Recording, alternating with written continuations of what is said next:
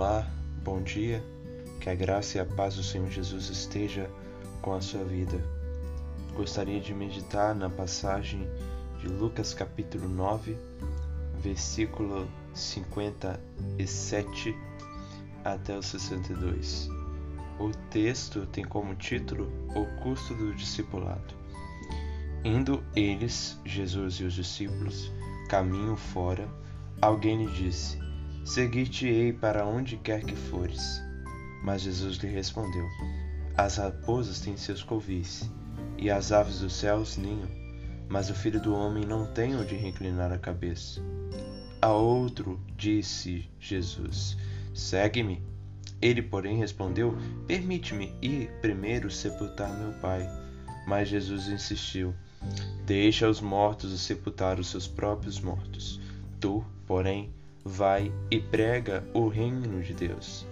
Outro lhe disse: Serguei-te-ei, Senhor, mas deixe-me primeiro despedir-me dos de casa. Mas Jesus lhe replicou: Ninguém que, tendo posto a mão no arado, olha para trás, é apto para o reino de Deus. Qual o custo para seguir a Jesus? Aqui, Jesus, nessa passagem, nos ensina que não é qualquer um que pode seguir. Para segui-lo, tem que pagar um preço, não comparado ao preço do Calvário, da crucificação, mas o preço da abnegação, da renúncia. Mas não apenas isso. As decisões que tomarmos, a decisão em relação a seguir a Cristo, deve ser fiel, verdadeira então, essa passagem nos ensina que se quisermos seguir a Jesus, primeiro, não podemos tomar essa decisão de modo precipitado. O primeiro, a primeira pessoa disse a Jesus: Seguir-te-ei para onde quer que fores. Mas Jesus responde: As raposas têm seus covis e as aves do céu ninho, mas o filho do homem não tem onde reclinar a cabeça. A decisão dessa pessoa procediu de uma convicção precipitada do coração. Talvez uma decisão meramente emocional que não ia durar muito tempo. Então, não podemos tomar decisão precipitada em relação a Cristo. Seguir a Cristo é uma decisão que devemos tomar com todo o nosso coração, não de modo precipitado, como essa pessoa no primeiro caso demonstrou. Será que ele estava preparado para ir onde quer que Jesus fosse, tivesse ido? Ou seja, se Jesus fosse perseguido, será que essa pessoa estivesse, estaria disposta para ser perseguida? E Jesus disse: Não é os servos maior do que o Senhor. Então, se perseguiram a mim, perseguirão vocês. Então, seguimos a Jesus, estamos sujeitos a isso, então não podemos tomar essa decisão de qualquer maneira, mas conscientes que essa perseguição virá, que a oposição virá, que as dores virão. A segunda coisa que aprendemos nesse texto, em relação à segunda decisão, é que não podemos ter prioridades terrenas. A segunda pessoa disse: Deixe primeiro, antes de seguir, sepultar o meu pai. Quando ele fala sepultar meu pai, não quer dizer que o pai dele morreu, mas quer dizer que ele queria esperar que o pai dele morresse para ele receber a herança que o pai ia deixar e aí sim seguir a Jesus. Ou seja, primeiro ele tinha como prioridade as coisas terrenas e não as coisas celestes, como anunciar e pregar o reino de Deus. Não podemos então agir dessa forma, mas antes buscar o reino de Deus. Às vezes a pessoa fala: ah, não tenho tempo para Jesus, eu tenho que trabalhar, eu tenho que fazer isso, aquilo. Então ela coloca vários empecilhos para seguir a Jesus. E os empecilhos são coisas terrenas que passam.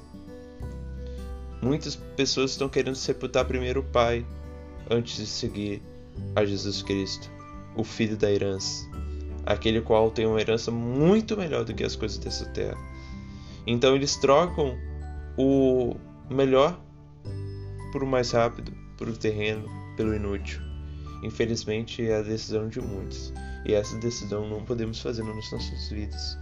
Mas antes Jesus disse: Deixa os mortos sepultar os seus próprios mortos, ou seja, deixa as coisas do mundo serem resolvidas pelas coisas desse mundo, pelos mundanos.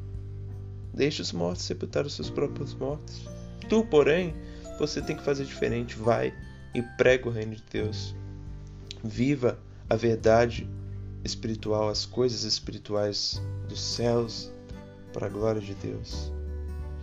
E a terceira decisão, a pessoa diz: Ser-te-ei, Senhor, mas deixe-me primeiro despedir-me dos de casa. E Jesus lhe disse: Ninguém que tendo posto a mão no arado olha para trás é apto para o reino de Deus. Então, em último lugar, não podemos olhar para trás por amor a outros quando se diz respeito a Jesus Cristo, seguir a Ele.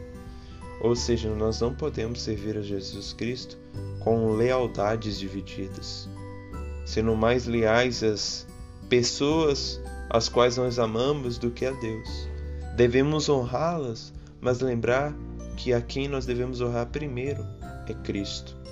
Não as pessoas, mas é Cristo e importa-nos obedecer primeiro a Deus e não aos homens.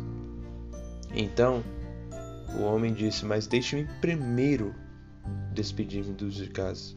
Mas não, Jesus quer que primeiro nós o seguimos. E como prioridade última, o amor aos outros. Pois primeiro amar a Ele, segundo, amar o próximo. Não podemos inverter esses polos. Porque ninguém que tendo posto a mão no arado olha para trás é apto para o reino de Deus. Ou seja, como se um, fosse um homem indeciso, um homem infiel a Deus verdadeiramente. Um homem mais fiel às pessoas da terra do que ao dono da terra, que é o Senhor. E aqui aprendemos que devemos olhar para frente ao seguir Jesus, não olhar para trás não olhar para a velha vida. Primeiro, então, nossa decisão não pode ser precipitada, nossa prioridade não pode ser terrena e nossa lealdade não pode ser primeiro com as pessoas da terra, mas primeiro com o Senhor. Devemos ser leais a eles acima de tudo. Então, que assim pensemos se estamos dispostos a seguir Jesus diante dessas várias condições que deve haver em nosso coração.